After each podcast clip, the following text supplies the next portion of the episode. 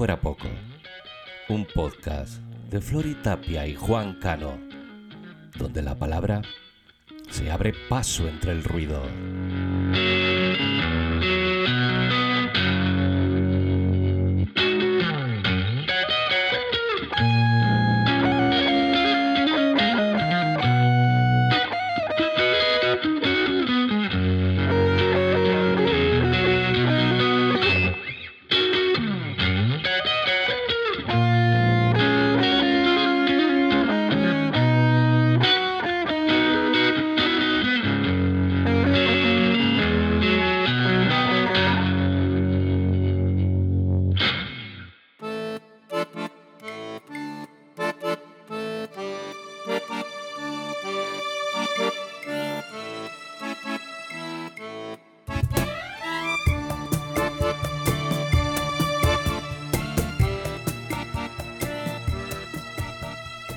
Metamorfosis, constelación y benevolencia son las palabras de 12 letras más bonitas que he encontrado. Esto va en gustos.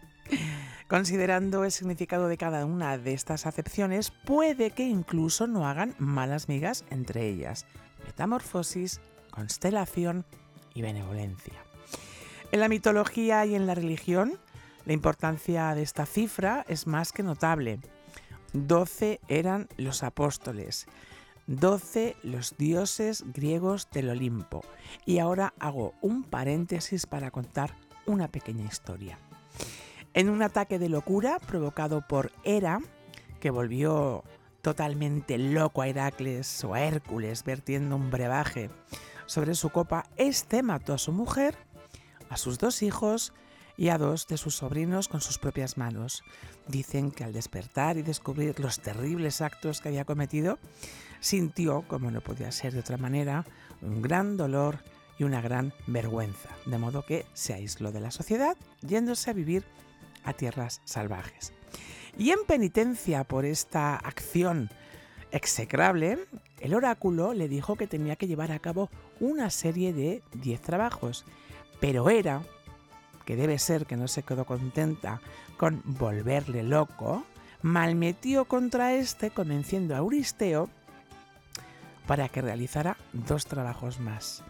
De modo que 12 son los trabajos que hizo Hércules con motivo de esta penitencia. Digo yo que a veces la realidad no está tan alejada de la mitología. Nos vamos a la tabla periódica donde el magnesio ocupa el puesto número 12. Así como 12 son las uvas de la suerte, las hojas del calendario y una medida muy habitual, em, incluso para vender los huevos así servidos en cartoncitos de 12. Hay un estudio muy mm, revelador de Gardner, un psicólogo, profesor de la Universidad de Harvard, que dice que son 12 los tipos de inteligencia eh, humana. Sería la inteligencia lingüístico-verbal, espacial, musical, lógico-matemática, cinestésica, intrapersonal, interpersonal, naturalista, existencial, creativa, emocional y colaborativa. Es decir, sin tener en cuenta la inteligencia artificial, el ser humano estaría dotado de estos 12 tipos de inteligencia. 12 son los años del amor de mi vida. Y este, con el que llegamos a la docena, el programa número 12 de por si fuera poco, con Juan de piloto en la parte técnica y haciéndonos cómplices de su cordura. Y Floritapia, esta que os habla, una tarde de lluvia de este febrero inusual y un poco hijo de puta, por qué no decirlo. Vamos a ver cómo cuajamos esta entrega con lo que del corazón nos salga. Y ahora sí, como siempre, buenos días, buenas tardes, buenas noches. Empezamos.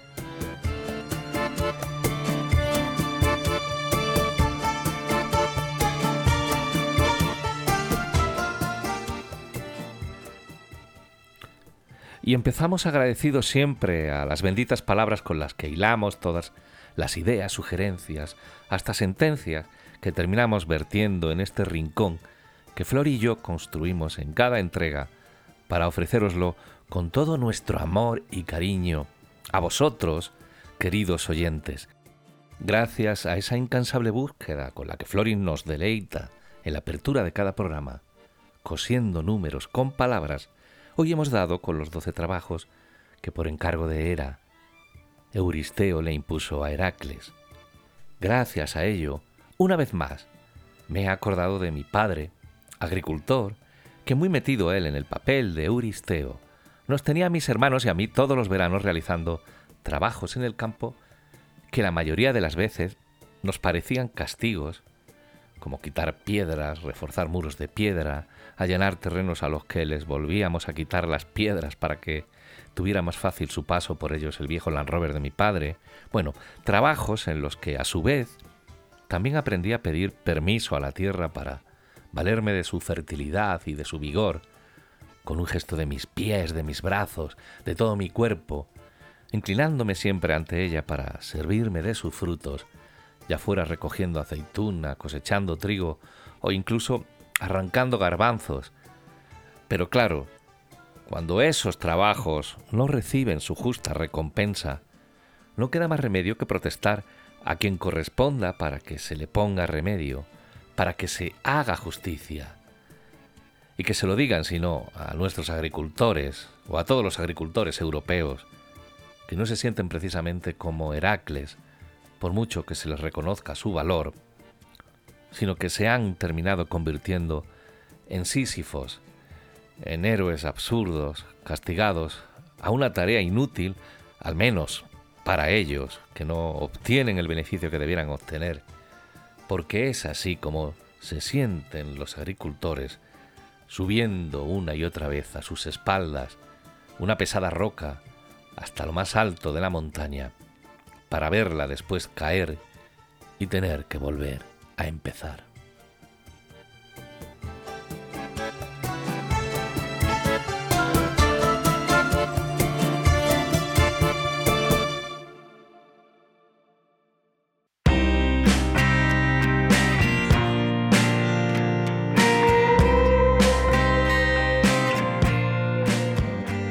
Pues pasamos de Hera, conocida en la mitología por su naturaleza violenta y vengativa, a Ceres, diosa romana de la agricultura, del crecimiento de las plantas y de las buenas cosechas. Solía llevar un velo, un cetro de mando y espigas de trigo. Podríamos decir, en sintonía con la actualidad, que Ceres habita en cada uno de los agricultores que estos días han tomado el asfalto en señal de protesta contra las medidas de la Administración. En una época en la que, por si fuera poco, el cambio climático campa sus anchas. Empezaba diciendo que llueve en Madrid una lluvia lenta, sinuosa y reparadora, pero nunca llueve a gusto de todos. Al tiempo que el campo pide agua, los agricultores piden reformas agrarias, burocracia ágil y sentido común, el menos común de los sentidos.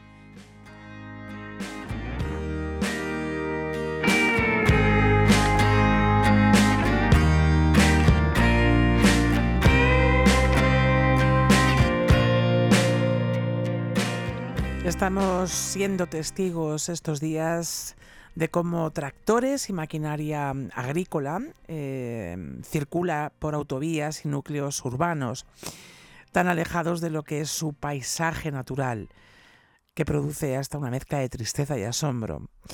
Vamos a hablar con José Manuel Hernández, ganadero y agricultor de la Sierra Norte de Madrid, para que nos cuente en primera persona y desde su experiencia qué es lo que está pasando y da lugar a este tipo de movilizaciones. Buenos días, buenas tardes, buenas noches, José Manuel. ¿Qué es lo que se pretende con esta movilización? Muy buenas, Flor y compañía. Eh, lo que pretendemos con esta movilización es que al campo español se nos escuche y sobre todo la Agenda 2030 que tenemos para el campo español se escuchen nuestras necesidades y realmente no se redacten desde los despachos, desde un mundo de color que nada tiene que ver con la realidad del sector agrícola, ganadero y pesquero de España las explotaciones eh, nos estamos viendo obligados a producir por debajo de, los costes y nos está supliendo un gran sacrificio el sacar adelante nuestro trabajo, nuestro sudor y la verdad es que esto cada vez te desanima más.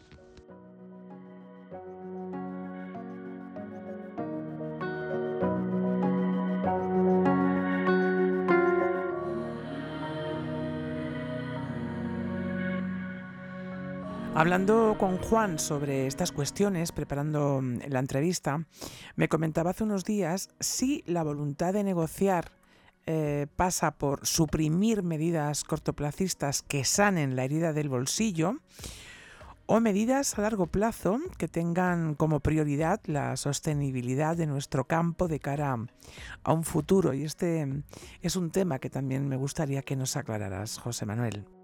Pues mira, Flori, eh, te agradezco que me lances esa pregunta y a Juan también, porque realmente nos hemos afectado por dos, por las dos cosas, medidas que nos tocan en el bolsillo, en el tema de, la economía de nuestras explotaciones, de producir bajo costes y también a, a la larga, ¿no? Porque lo que queremos es que se nos escuche. Ya hemos dicho, y los sindicatos agrarios han dicho por activa y por pasiva, que la Agenda 2030 no es para el campo español. No solamente lo hemos dicho los españoles, sino el resto de nuestros hermanos agricultores y ganaderos del resto de la Unión Europea también lo han dejado patente. La Agenda 2030 lo que pretende es cargarse la producción de explotaciones, la cantidad de fiscalidad que están metiendo al campo, la cantidad de documentación. No somos asesores fiscales, y es que para hoy en día arar un campo te piden un montón de requisitos legales y un montón de documentación para cumplimentar la PAC que no es normal. No es normal que se bonifique por dejar de cultivar, como pretende la Agenda 2030, como pretende la PAC.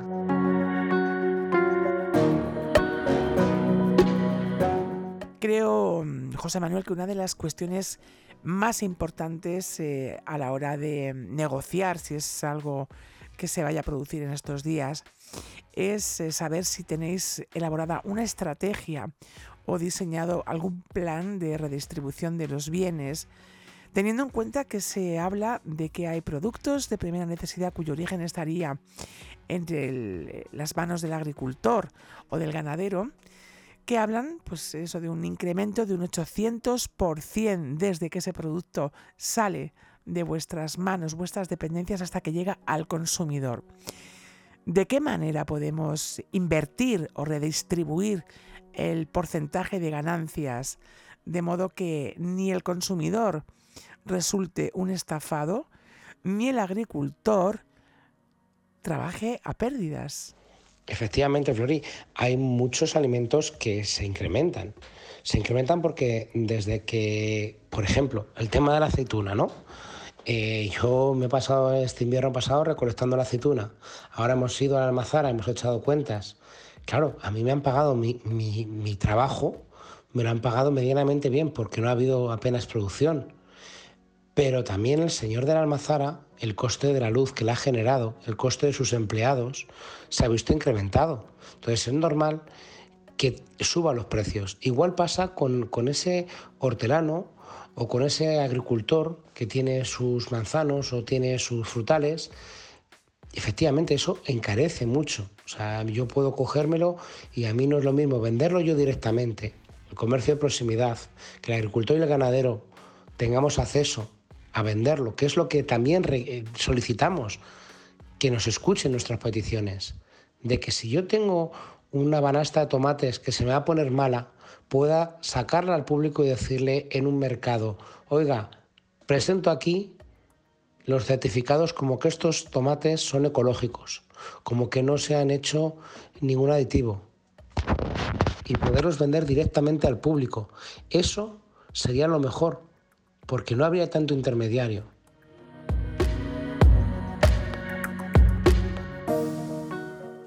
Nuestras reivindicaciones lo que queremos es que se nos escuchen, que se tenga en cuenta al campo. Son necesidades que la Agenda 2030 respecto a la PAC, a la Política Agraria Común, estamos padeciendo. No se nos ha tenido en cuenta y la verdad es que nos está causando mucho daño el producir pérdidas. A eso se suma Las personas que tenemos contratadas, los costes que se han incrementado aquí en España y eso nos hace mucho daño al bolsillo, que tenemos que repercutir en el producto final, llegue a donde llegue y al final el consumidor está pagando por toda esa línea que hay desde que yo produzco hasta que le llega a su mesa. Y por supuesto, lo que estamos en contra es que un supermercado compre por mayor tomates, por ponerte un ejemplo, o cualquier fruta o cualquier alimento, y le cueste 5 y él, como pasó con la pandemia, por debido a la necesidad, si a él le cuesta 5 y ve que escasea, lo suba a 15. Ese beneficio que se le está repercutiendo en los supermercados es lo que queremos dejar patente. Que queremos comercio de proximidad. Queremos que un agricultor pueda vender, pueda, no pueda vender no a pérdidas, pero sí a un precio justo. Y el que lo compra sepa lo que compra, la calidad que compra y realmente lo que a mí me cuesta.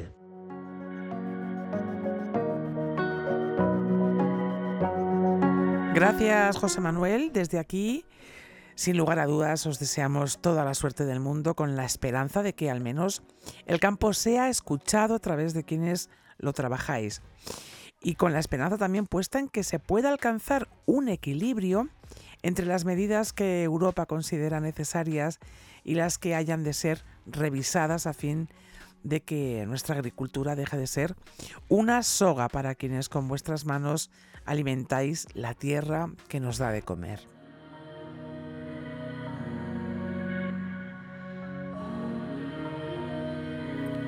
Ojalá, Flori, que sea así como tú bien dices. Ojalá. Eh, mientras escuchaba a José Manuel, eh, me han venido a la cabeza unas palabras de Henry David Thoreau, mm, el famoso agrimensor, naturalista, escritor y poeta norteamericano, el padre de la llamada desobediencia civil, cuando decía aquello de que la justicia está por encima de la ley, ya que la justicia es una ley moral y constante, y no algo transitorio y cambiante, porque aunque sean algunas de las reivindicaciones que nos expresaba en su entrevista José Manuel discutibles, la mayoría de ellas son peticiones justas que deben hacerse valer por encima de toda la burocracia y de las normativas nacionales y europeas. Zuró quien abandonó su casa familiar y se trasladó a, a una cabaña en el bosque que él mismo se construyó para, según sus propias palabras, vivir intensamente de principio a fin, escribió un ensayo titulado Walden, en el cual desarrolla su creencia de que el hombre moderno debería simplificar sus necesidades materiales, porque así encontraría no sólo la verdadera paz, sino la conexión con su esencia. No hay que leer a Thoreau para deducir que gran parte de los males que le aquejan a la agricultura, al medio ambiente y al mundo en general obedecen a la mezquindad de una sociedad que vive de espaldas a la naturaleza, de espaldas a la verdadera esencia de la humanidad. Suerte de verdad, como decías, Flori, a nuestros agricultores en sus reivindicaciones y ojalá que encuentren el camino que los lleve a entenderse hacerse comprender y conseguir acuerdos con las diferentes administraciones que tienen en su mano la solución a esta complicadísima situación. Y en particular, ojalá que esa ley de la cadena alimentaria, curiosamente votada en nuestro Parlamento por todas las fuerzas políticas, salvo por aquellos partidos que hoy pretenden arrimar el asco a su sardina de las protestas del campo, deje de ser papel mojado y se cumpla a rajatabla, tal como está, o reforzada con otros preceptos encaminados a establecer unos precios justos para todo el sector primario, para todos los productos agrícolas, ganaderos y pesqueros, así como para los consumidores, y que las ganancias de las cadenas de distribución, de las grandes cadenas de distribución, dejen de ser abusivas.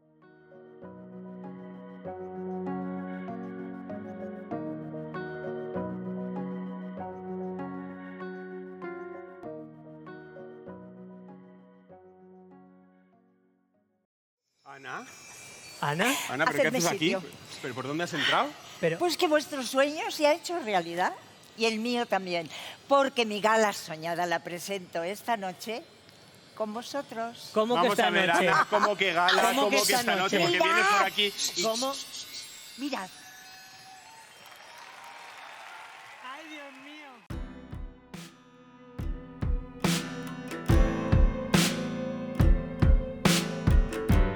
Diera la sensación, y siempre me sucede cuando veo la gala de los Goya, que por lo general a esta gente del cine pareciera que les habita un sentimiento de fraternidad que me emociona. Que luego tendrán sus cosas, yo no digo que no, pero parece que prima un respeto y una admiración sobre los compañeros y las compañeras que es difícil de percibir en otros entornos. Tal vez en el de la música, pero no en el de la literatura, por ejemplo. Vamos a ver eh, desde otra perspectiva la gala de los Goya en relación a lo que se palpa más allá de las joyas, los vestidos o las extravagancias. Me gustó muchísimo la humildad de los Javis, Juan.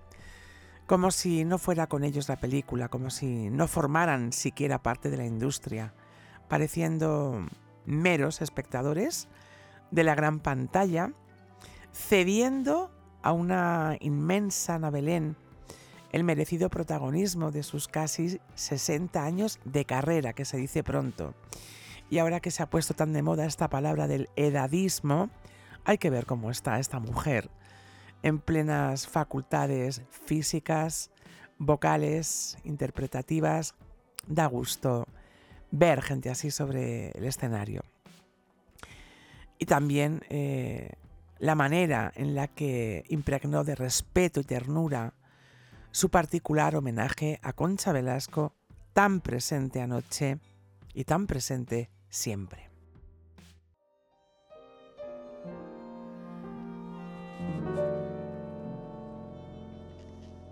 No te quieres enterar que te quiero de verdad. No te quieres enterar.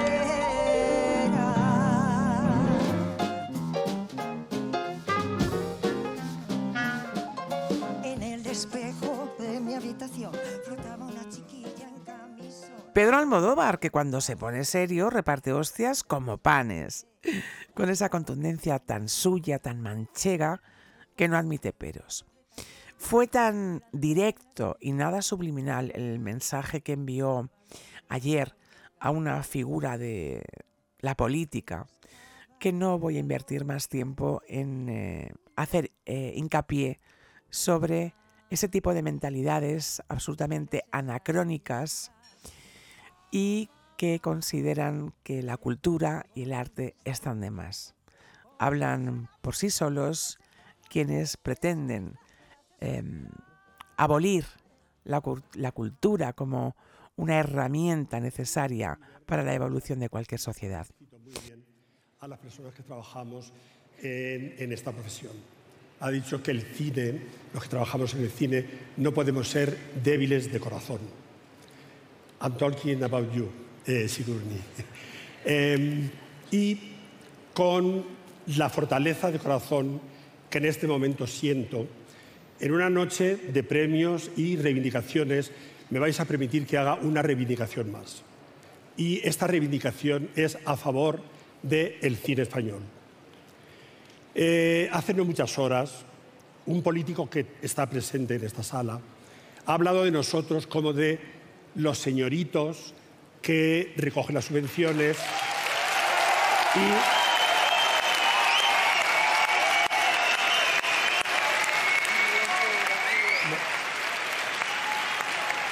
les está hablando les está hablando uno de estos señoritos que recogemos las subvenciones para después hacer películas muy malas que no interesan a nadie. Bien, pues yo a este hombre le voy a, le voy a decir lo obvio, y es que el dinero que los cineastas recibimos como anticipo eh, lo devolvemos con creces a, el Estado. También me gusta Pedro Almodóvar cuando se permite entrar en la dinámica del buen rollismo y se quita sus gafas de sol, resulta entrañable y cercano, en cierto modo como reconciliado con los premios, las alfombras, las críticas, los detractores, y seguramente sabedor de que su talento ha supuesto una afrenta para las mentes más cerradas. También su forma de hacer ha contribuido a que sea, en cierto modo, una escuela de cine para los que llegaron después. También ahí los Javis en la escena memorable del sofá, mostraron su generosidad situándose como espectadores viendo a alguien a quien admiran, dejando el ego en la taquilla. Porque habla de nuestra cultura, habla de nuestra gente, habla de nuestros problemas y habla nuestros idiomas. Así que quiero daros las gracias a todos y todas por esto. Un momento. Esto os ha quedado, os ha quedado maravilloso este monólogo de amantes. de- ¿Has visto que fui heterosexual 15 segundos? 15 segundos, sí, sí. No, no. Eh, ya. Eh, muy momento. bien, vamos a presentar únicamente, os dejamos con un vídeo. Momento especialmente emotivo el de la actuación de Salvador Sobral y Silvia Pérez, deleitándonos con ese bolerazo Procuro olvidarte, al tiempo que íbamos viendo en la pantalla el obituario de las personas del cine que han fallecido en el último año.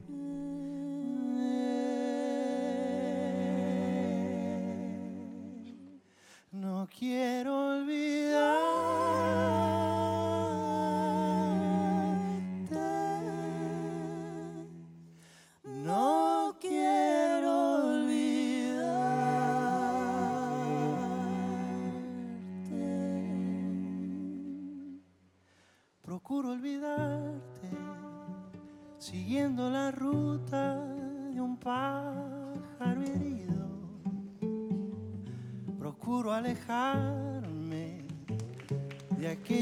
Lugares donde nos quisimos. Eché en falta un vídeo que inmortalizara el momento de la entrega del Goya de honor a Juan Mariné, al que hace unas semanas dedicamos eh, en nuestro podcast la atención que se merecía un personaje como él.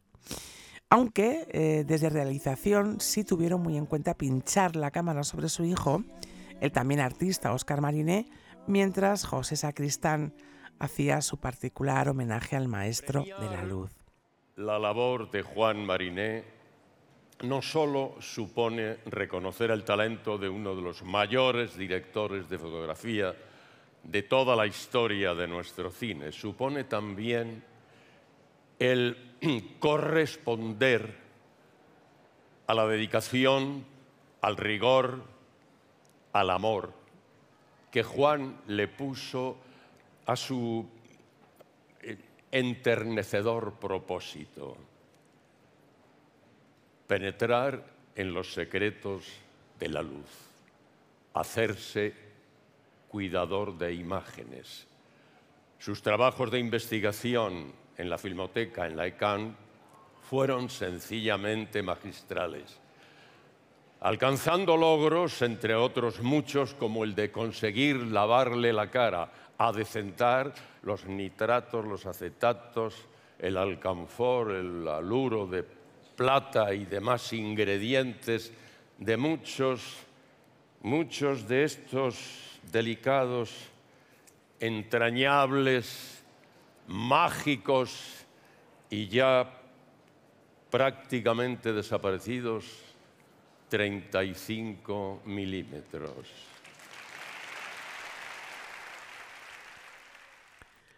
Luego están los premios que admiten pocas sorpresas en las quinielas y que parece ser que no sirven para mucho más que alzar la estatuilla, dar las gracias, acordarse de la gente que uno ama o hacer alguna reivindicación. O si no, que se lo digan a Candela Peña, que sabe un rato de esto de ser premiada y no llegar a fin de mes porque nadie te llama para trabajar. Larga vida al cine, a la belleza, a la sensibilidad, a la diversidad. Larga vida a quienes hacéis más fácil eso de soñar con los ojos abiertos frente a una pantalla. Y larga vida, permíteme añadir, Flori, a las actrices y actores de doblaje de este país. Gracias a la generosidad demostrada por una actriz tan grande como la galardonada con el Goya Internacional de este año, Sigourney Weaver, hemos recordado el mérito de esta difícil disciplina actoral, así como el gran nivel, reconocido internacionalmente, de los doblajes españoles. Dijo anoche Sigourney Weaver, me ha doblado en más de 30 películas. Mi amigo Bill Murray siempre dice que mi interpretación es mejor en español. Mi dobladora debería de estar aquí. Te lo agradezco desde el fondo de mi corazón. Esa mujer se llama María Luisa Solá, una actriz con una voz tan rotunda o más que la de la propia Weaver, que anoche, mientras veía esto en televisión, creía estar soñando. Solá llegó a esto del doblaje a finales de los años 50, doblando a las protagonistas femeninas de películas tan conocidas como Con la muerte en los talones, Psicosis, Los pájaros o El Cid. Su trabajo en la radio le condujo muy pronto al doblaje, poniendo voz en aquel momento a actrices como Ursula Andrews y Sofía Loren, además de ser la voz de prácticamente todas las protagonistas principales de las películas de Alfred Hitchcock. Posteriormente, eh, Solá se convertiría en la voz habitual de muchísimas actrices de renombre internacional, tales como Candice Bergen, Glenn Close, Linda Hamilton, Sigourney Weaver, Susan Sarandon, Han Margaret, Diane Keaton, Lauren Bacall, Diane Baker, Janet Lane, Kim Basinger, Jessica Lange, Kathleen Turner, Kathy Bates, Judy Dench, Faya Dunaway, Carrie Fisher, Helen Mirren, Stellan Stevens, Sonia Braga, etcétera, etcétera, etcétera.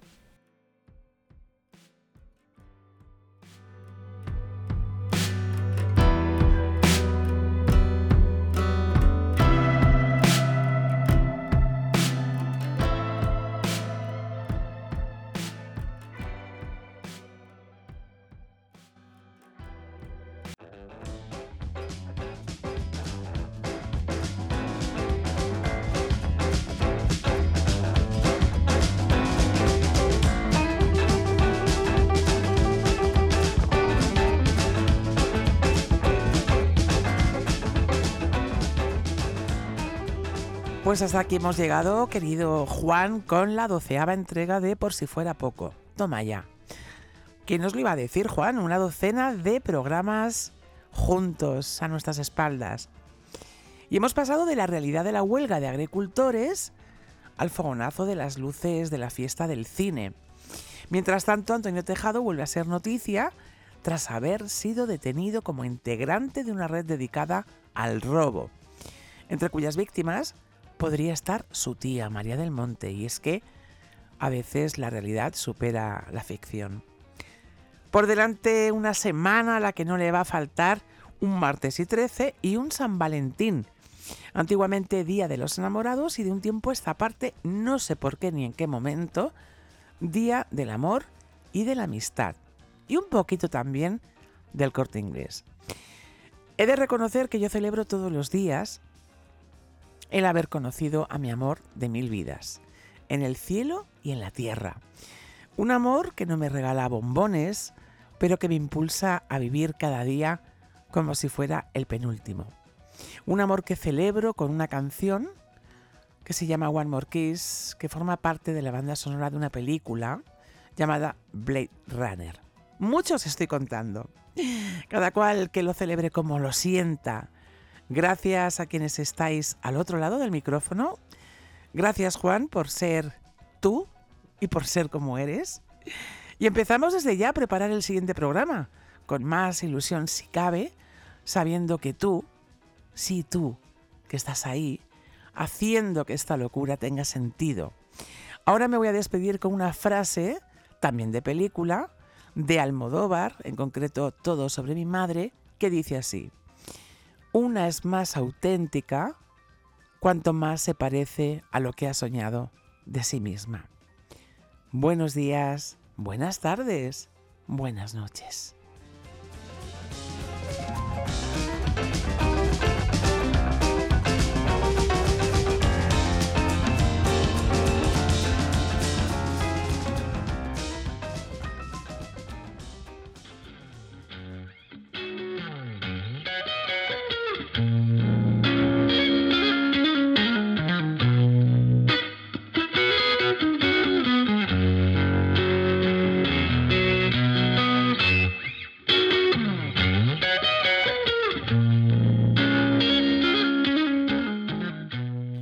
Si fuera poco. donde la palabra campa por las anchuras del corazón.